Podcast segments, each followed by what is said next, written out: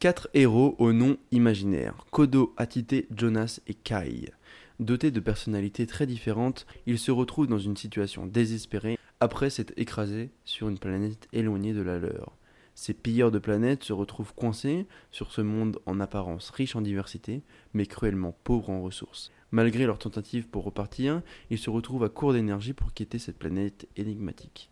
Forcés de parcourir à pied les terres de cette planète majestueuse, leur voyage les amènera des dunes d'épices aux pôles de lave et de glace, à travers des chutes d'eau où la gravité s'inverse. Ils devront apprendre à survivre sur cette planète hostile où la vie elle-même peut se transformer en une menace mortelle, tout en découvrant le terrible secret de ces lieux.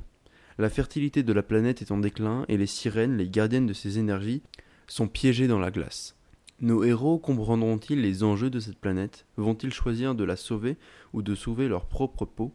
Pour découvrir les réponses à ces questions captivantes, plongez dans l'épisode 8 des enculeurs de mouches, Episae et la richesse de la Terre.